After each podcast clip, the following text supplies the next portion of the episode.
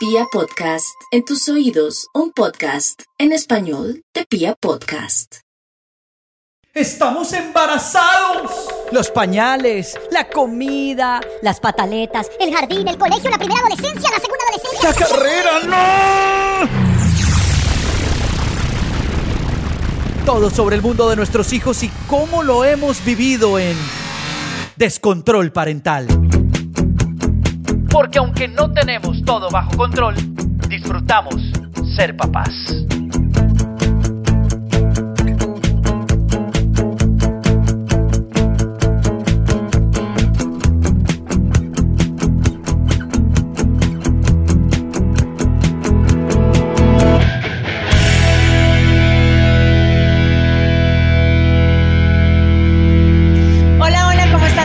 Bienvenidos a este nuevo episodio de Descontrol Parental, hoy con un tema muy interesante como siempre, eh, muy, pues por no decirlo muy de moda, pero sí es un tema que está en las conversaciones de todos los papás.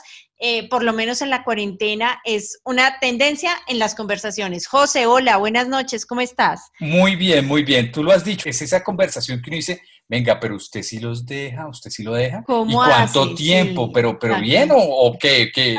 ¿Cómo, ¿Cómo hace?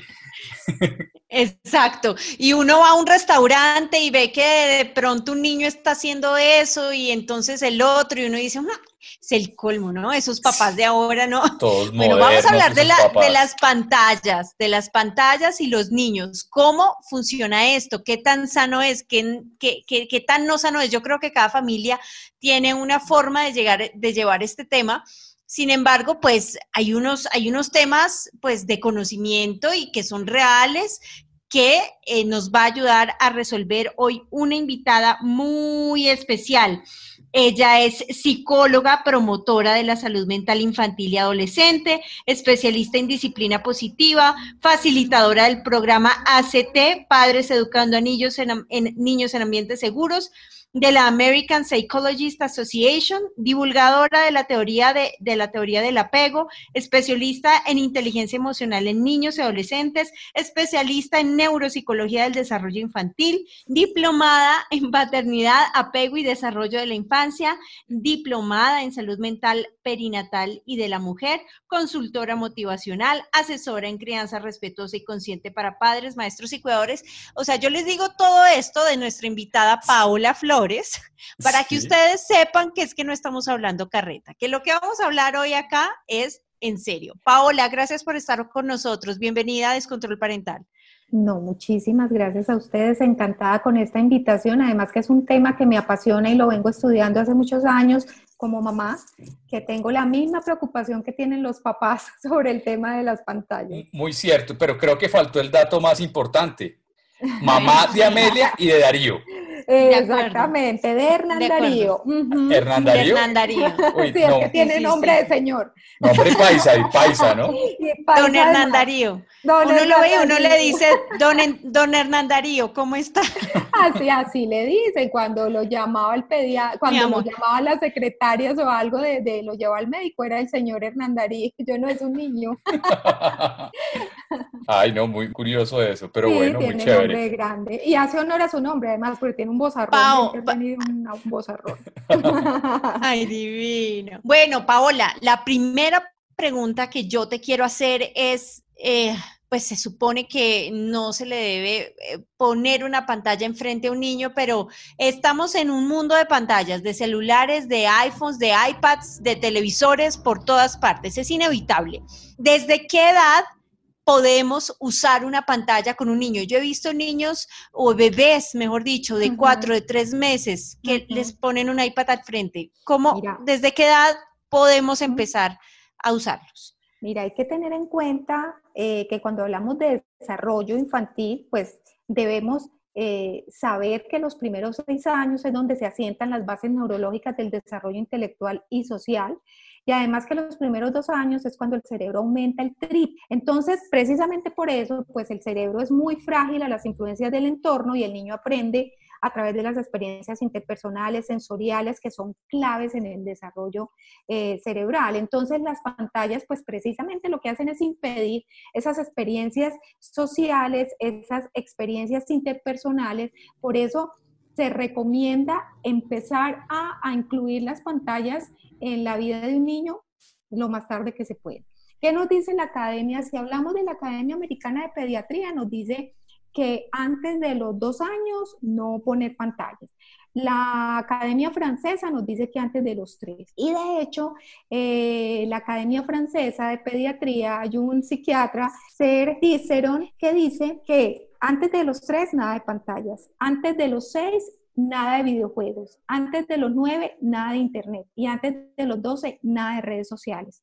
Entonces, la recomendación que yo haría es que por lo menos antes de los dos años no incluir ningún tipo de pantalla.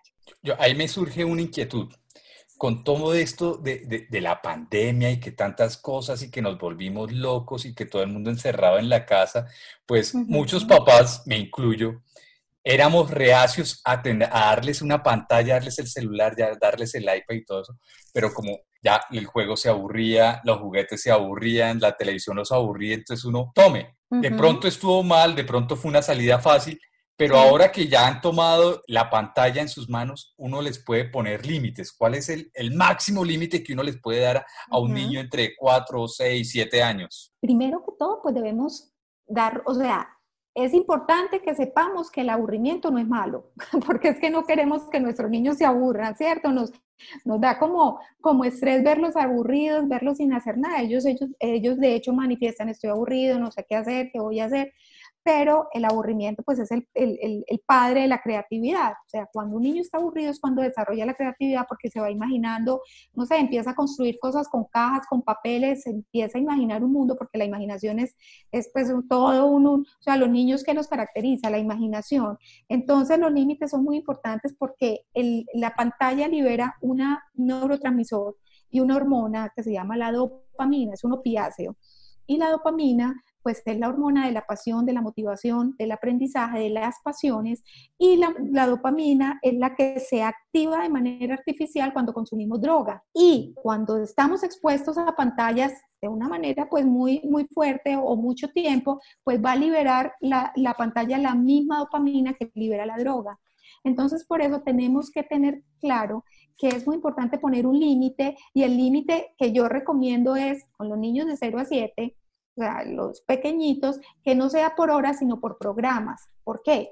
Porque si tú le pones una hora y el programa está en la mitad, va a ser una batalla apagarle la pantalla el televisor porque no va a querer, ¿cierto? Que no, que todavía me falta, que no se ha acabado. Bueno, entonces si tú le pones por programas, vamos a ver dos programas, generalmente los programas de los más chiquitos duran por ahí media hora cada uno o 20 minutos. Al ponerle por programas, él va a aprender, entonces él ya sabe, este después sigue el otro y ahí ya tengo que apagar igual le vamos recordando. Y otro límite es el horario en el que vamos a exponerlos a pantallas. No es recomendable exponer al niño a pantalla antes de dormir o para dormir y cuando va a comer porque el cerebro asocia una actividad con otra. O sea, el cerebro cuando yo le pongo la alimentación o el almuerzo o el desayuno con pantalla, va a combinar o asimilar que para comer se necesita la pantalla, asocia pantalla con alimentación y cuando le sirva yo sin pantalla no va a poder, no va a ser capaz, la va a pedir. Entonces, dentro de las recomendaciones de límites es el horario, que en la noche máximo seis por mucho, pues porque estoy muy querida hoy a las siete, a las seis de la tarde máximo pantalla, no más de una hora al día, entre más pequeños, menos tiempo en pantalla al día, en la noche antes de dormir, ¿qué pasa? La dopamina en la noche se convierte en melatonina, que es la hormona del sueño. Yo creo que todos hemos escuchado que, que la pantalla inhibe, esa luz azul inhibe la secreción de melatonina. Entonces se ve alterado el sueño eh, las etapas del sueño, el sueño, repar, pues, el sueño reparador y aparte de eso la primera etapa del sueño, que es la REM, en donde funciona la memoria. Y necesita el niño no haber tenido una interferencia antes para que esa memoria funcione muy bien. Entonces miren que sí es un tema muy importante de conocer porque trae unos efectos a corto, a mediano y a largo plazo que afectan el desarrollo del cerebro y del comportamiento de los niños. Paola, una pregunta. Mira, yo toda la vida le he tenido pavor a las pantallas con mi hijo y procurado evitárselas, aunque debo confesar que en un restaurante cuando estaba muy chiquito o, así, bueno, para que podamos comer tranquilos, por lo menos el fin de semana, yo creo que esa es una frase que entre, entre todos los papás la repetimos como un mantra, pues pongámosle el eh, televisor o la pantalla o el iPhone o lo que sea para poder comer tranquilos. Pero yo sí quiero hacerte una pregunta. ¿Cómo hacen estos estudios para llegar a las conclusiones que tú estás sacando? O, pues no que tú sacas, sino que tú nos expones y que otros, eh, eh, y que la escuela americana o la escuela francesa, como tú dices, sacan. ¿Cómo salen estos estudios? Porque yo no creo que hayan puesto a los niños horas al frente de las pantallas para ver qué pasa, porque digamos que sería éticamente incorrecto. Pero entonces sí quisiera saber como cuál es el origen del estudio, han estudiado el cerebro de los niños. sí, mira, ya la neurociencia ha avanzado muchísimo y hay neuroimágenes, ¿cierto? Hay tomografías, eh, hay imágenes que nos muestran, de hecho ya hay, imágenes que nos muestran los efectos del maltrato en el cerebro de los niños. Entonces hay zonas del cerebro que se van activando. Eh, de hecho, se han investigado niños, pues no los han puesto horas, pero sí que pasa en el cerebro en el momento que ven una pantalla, que juegan un videojuego. Esa, esa zona del cerebro que se activa, hay zonas del cerebro que se van activando dependiendo del estímulo. Entonces, la corteza prefrontal, que es el área del cerebro donde están las funciones ejecutivas, que son las, las responsables del aprendizaje, como la atención, la memoria, la autorregulación, la concentración, es a donde va la pantalla, o sea, el efecto de la pantalla va directamente a esta zona, se activa, pero lo que pasa es que como la pantalla libera esa dopamina artificial, entonces, ¿qué nos dice la vía dopaminérgica? Quiero más, dame más, que es lo mismo lo que les decía, o sea, sí se han hecho estudios de qué pasa con un, con un eh, consumidor de droga, con un consumidor de alcohol, qué pasa en su cerebro o qué pasa en su cuerpo y tiene altas dosis de dopamina, que es lo que le da eh, precisamente esa adicción y ese placer. La dopamina es la hormona del placer, como les decía. Entonces, ese placer eh, que genera estas pantallas, que es un placer totalmente artificial, porque es un placer que da un aparato, ¿cierto? Así como lo da un consumir algo, eh, de hecho, la compulsión por la comida, eh, la compulsión por el sexo, eso libera dopamina, va al centro de recompensa del cerebro. Son investigaciones que se han hecho en los institutos de neurociencias de la Universidad de Washington, em, los neurocientíficos, aquí en Colombia tenemos, en Medellín está Claudia Restrepo en Neurotips, que ella ha participado en estudios em, con la universidad, creo que es de Chicago. Entonces, y de hecho ella eh, es experta en bruxismo, ella es odontopediatra y dentro de sus investigaciones en bruxismo ha encontrado que el efecto, o sea, que las pantallas también afectan ese bruxismo, hacen que el niño bruxe más en la noche. Entonces, ¿por qué? Pues por, por, la ansiedad que genera, por, por la Falta de regulación porque además, como para los niños la realidad y la fantasía no, no, no, encuentran diferencia antes de los siete años, para un niño pensar y hacer es lo mismo. Entonces, lo que está pasando en el televisor, en la pantalla, en el iPad, bueno, está pasando, o sea, pasa en la vida real. Y lo que pasa es que el niño, para tú poder producir algo, tienes que hacer algo. Por eso cuando, y, en desarrollo infantil está totalmente demostrado que el cerebro, o sea, por neurociencias, por neuroimágenes, el cerebro aumenta el triple de los primeros dos años y a los tres años hay una poda neuronal. Esa poda neuronal que la hay a los tres, a los siete y en la pubertad, la pubertad es la última, entonces la poda, ¿qué pasa? Que se lleva, hay un corte, digamos que hay una tijera que corta unas, unas sinapsis, las sinapsis que no son muy fuertes, las neuronas se comunican por medio de dendritas, son como unas manitas que se unen, esa es la sinapsis, y cuando hay poda se corta lo que no se ha reforzado y que hay que reforzar los primeros años. Todo lo que tenga que ver con experiencias interpersonales y sensoriales, porque se aprende por medio de los órganos de los sentidos, el tacto, la vista, el oído, el gusto. Entonces, ahí es cuando hay que enseñarle a los niños en el campo, corriendo, eh, todo lo que tenga que ver con su cuerpo es la manera en que ellos aprenden. ¿Y qué estamos viendo hoy? Estamos viendo niños que tienen mucho déficit sensorial, sensoriomotriz, que hay unas inmadurez neurosensorial en muchos niños y tiene que ver con que no se le ha estimulado toda la parte neurofísica. No es lo mismo ver, mm, no sé, en unos dibujos animados que, que, que son animalitos y, y, el que se pone triste, el que se pone bravo. Bueno, es lo mismo tú jugar con tus amiguitos y que se ponga bravo el amiguito y triste el amiguito y yo poder ver esos gestos en una cara humana. ¿cierto? Claro. Y, que, por neuronas espejo uno siente la emoción del otro, pero yo no voy a sentir pues la emoción del perrito de pegándole al gatito. Entonces, eso, ese aprendizaje social y aprendizaje sensorial solamente lo vive experimentando. Y para aprender se necesita motivación y se necesita eh, emoción. La pantalla da unas emociones, pues el contenido genera unas emociones que muchas veces son muy fuertes, porque hay contenidos muy fuertes, así sean en un programa infantil. Mi hijo nunca olvidará eh, una, película de Winnie Pooh, de Tiger, que como que se le está buscando la familia y Tiger se perdió. Y mi hijo tiene 14 años y todavía dice, mami, qué tristeza cuando yo vi esa parte. Eso fue, y yo lo dejé solo un momento cuando salió del cuarto llorando buscarme atacado porque, porque se había perdido Tigre y, y, buscando la familia. Y miren que lo viven, las emociones las viven y no las entienden. Claro. O sea, no entiende por qué y, y, y, eso, pero eso puede pasar. Lo mismo la vida. Es como, es como nuestra generación, la abejita maya. Nunca olvidaremos que no, nunca volvió la mamá de la abejita maya. Nunca volvió la mamá y José Miel, pues también buscando a su mamá y se le aparecía y lloraba y uno lloraba y bueno, entonces esa no es la realidad la realidad es otra y la realidad hay que vivirla como es para tú poder saber qué hacer, para que saber cuando te frustras qué haces, porque me ha pasado mucho en consulta con los niños que ven mucho y les gusta mucho los superhéroes. Ellos entonces, normalmente un niño que pega mucho en el colegio y que pelea mucho con los amigos, que a pegarse, que no sé qué, eh, son niños que ven muchos superhéroes, les compran todo de superhéroes, porque para ellos el mundo es eso, es combatir, ¿cierto? Es pelear, pero muchas veces, pues, pues primero uno les dice, no puedes pegar y matar es malo, pero ¿qué pasa en las películas de superhéroes?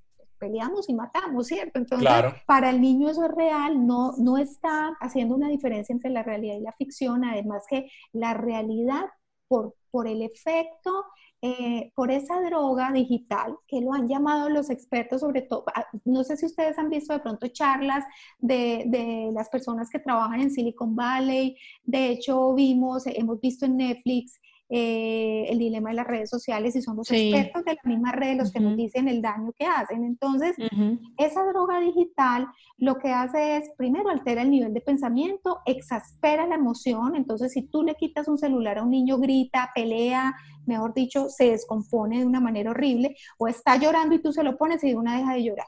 ¿Por qué? Pues porque esa, esa, droga que le produce está afectando, pues primero su centro de recompensa y la realidad se vuelve aburrida, ya no lo va a satisfacer. De acuerdo. Paola, una pregunta. ¿Cómo saber si un niño está adicto o no a una pantalla? Y si, si, si sabemos que está adicto, ¿qué hay que hacer?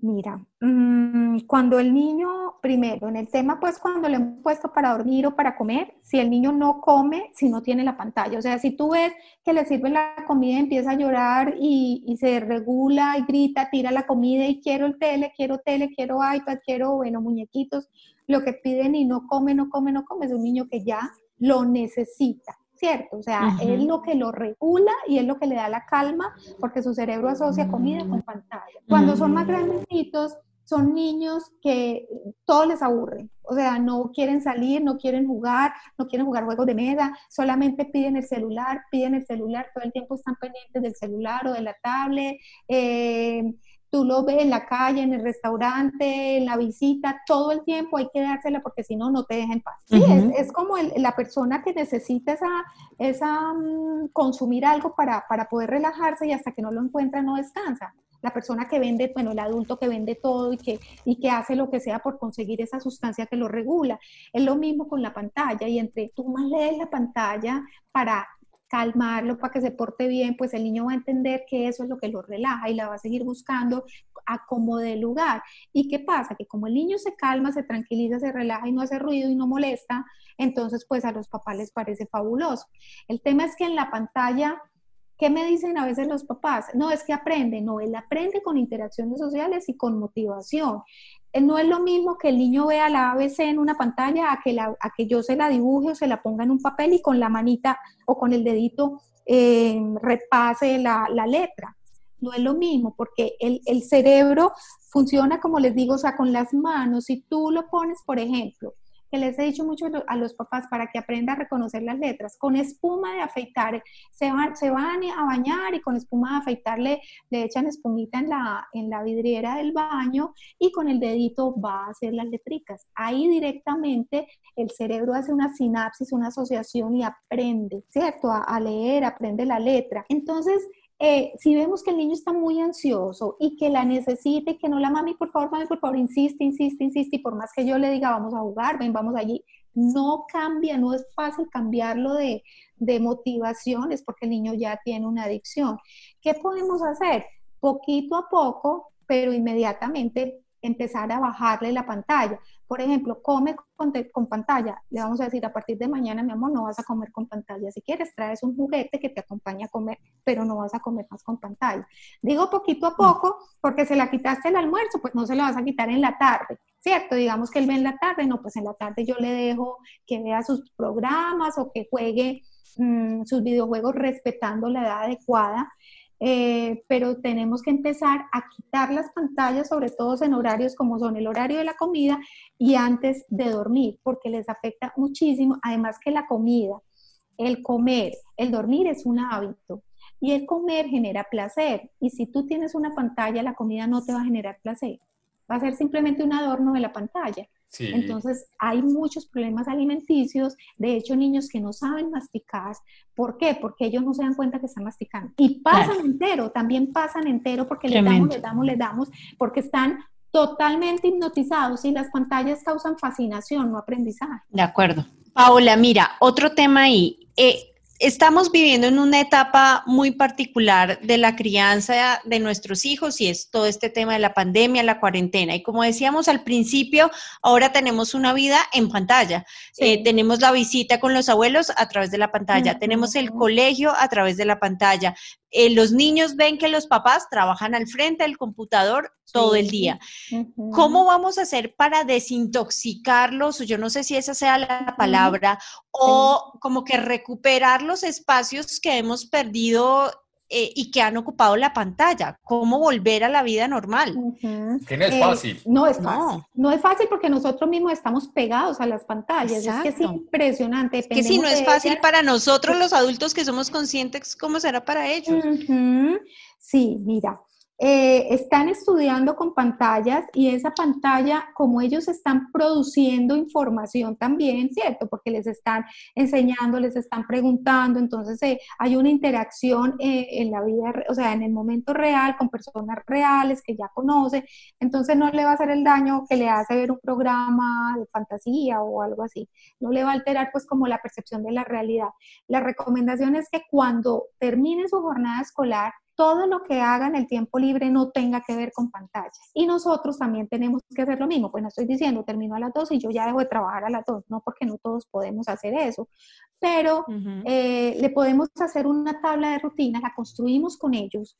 Bueno, mi amor, ¿qué vamos a hacer en la tarde cuando termine la clase? ¿Qué te parece si armas un Lego, eh, pintas un mandala o pinta, escribes un cuento? Una cantidad de opciones de hecho, pueden hacer también un tarro del aburrimiento, donde meten todas esas opciones, puede ser con dibujos si son muy pequeños o escribiéndolas cuando son más grandecitos y leen, en un tarro que llaman el tarro del aburrimiento y el niño cuando esté aburridito termine su clase, entonces eh, sacuda o mueva el carrito, saca un papel que le dice armar Lego, que le dice pintar. Me encanta esa idea. Eh, Mañana mismo se implementa en mi casa.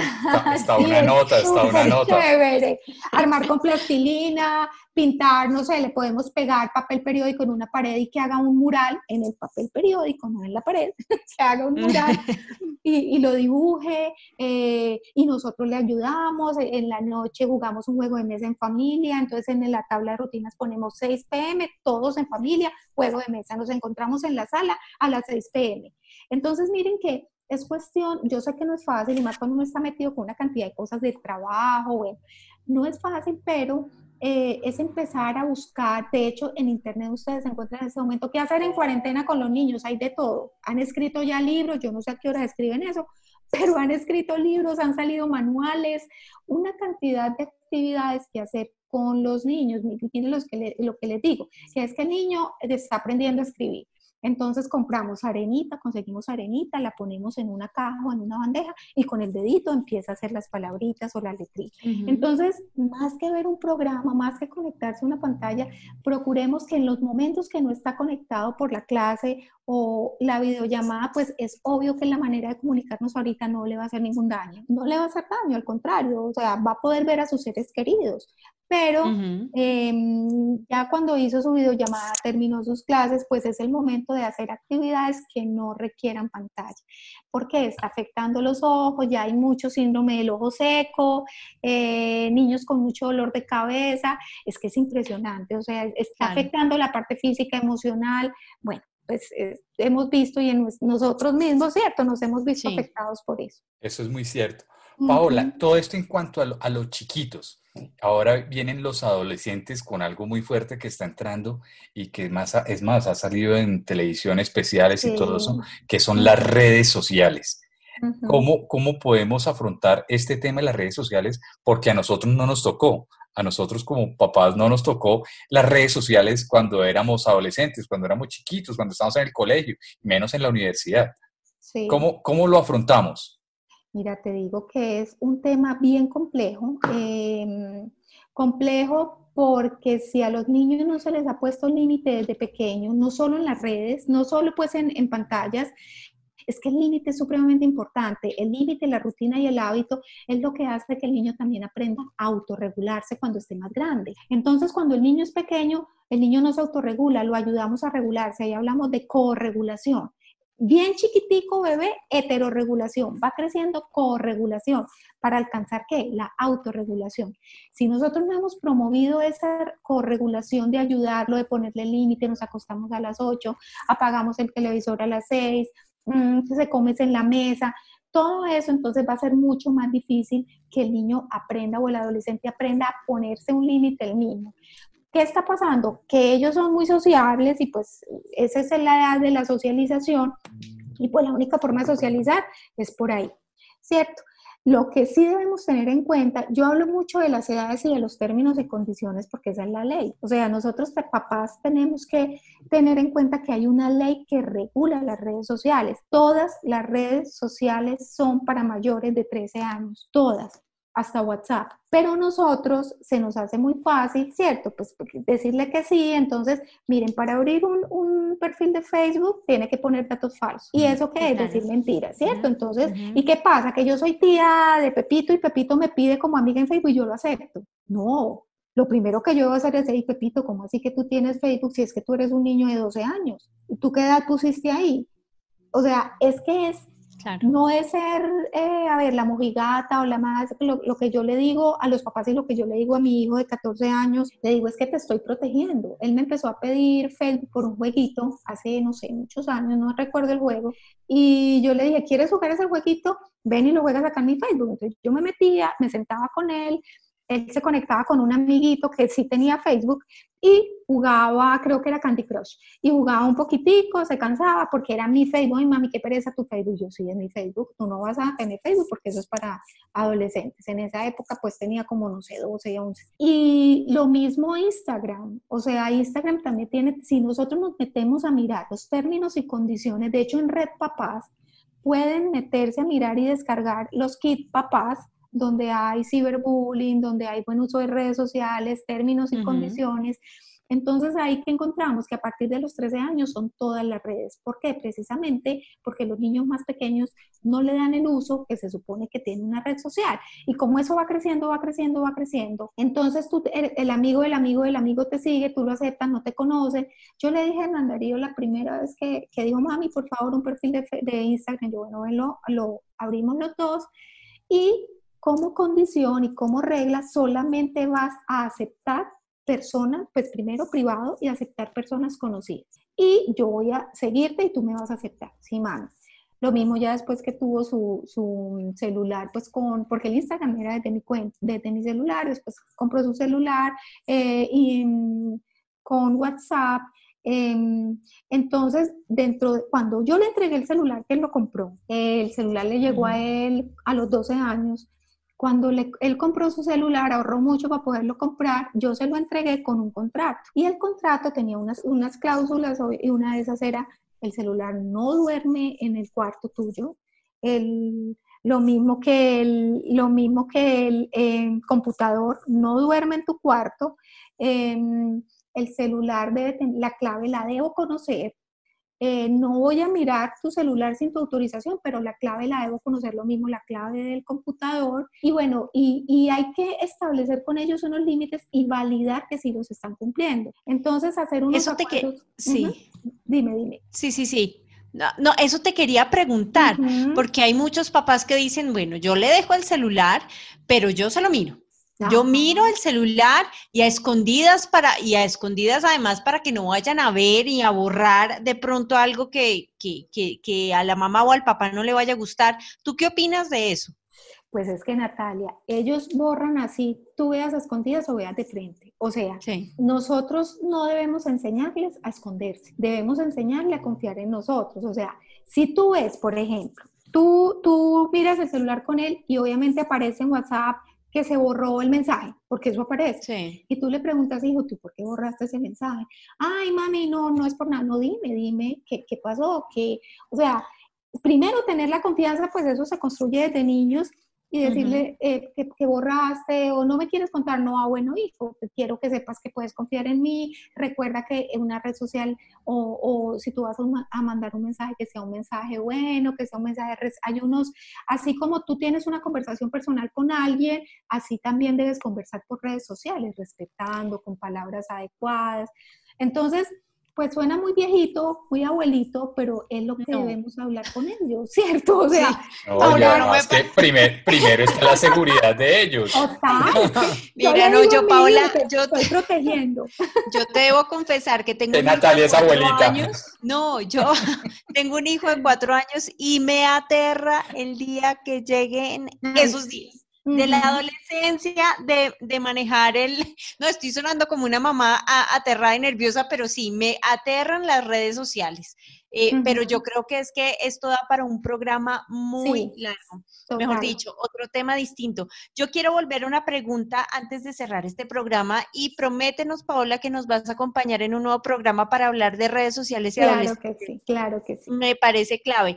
Yo quiero eh, preguntarte, volviéndote, volviendo como a las edades de los niños pequeños, ¿hay programas mejores que otros? Porque uno a veces dice, ay, es que usted le está enseñando los números en inglés o, o lo que sea, por lo menos.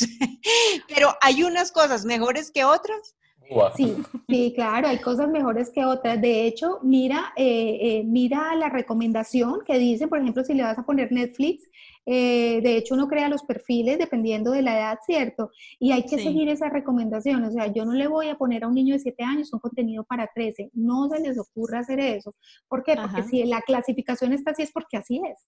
¿Cierto? Y bueno, listo, puede aprender un programa con los números en inglés, las letras en inglés, pero Siempre pensemos que es mejor que aprenda haciendo y que le produzca emoción, emoción haciendo, emoción en, su cuerpo, con, sus manos, con sus ojos, eh, con sus oídos, y que él pueda hacer parte y ser parte del aprendizaje. Y cuando salgan a comer, no, no, pues no piensen que la única opción es ponerle la tablet o el celular lleven fichitas, lleven juguetes pequeños, lleven eso, un Eso era para mí, Paula, ¿verdad? Ajá, sí, eso era para ti. Miren, yo hasta, yo creo que todavía le llevo a Amelia, que tiene nueve años, un morral con rompecabezas pequeñito, yo le tengo su kit. Y yo siempre salgo con ese morral para que si ella me acompaña a una reunión o algo, se sienta en una esquinita y saca sus cositas. Muy bien. Porque, eh, de hecho eh, no, va, no va a estar embobada con la pantalla, sino que va a hacer también cosas productivas. De acuerdo. Paola, pues muy interesante la conversación contigo y como ya nos prometimos aquí, eh, vamos a tener otros programas, no otros, sino otros programas contigo para ampliar estos ya temas. Está, ya quedó agendada. Ya quedó agendada comprometidísima. Muchas gracias por acompañarnos, Paola. Un fuerte abrazo. Gracias a usted, lo mismo. Descontrol parental. Porque aunque no tenemos todo bajo control, disfrutamos ser papás.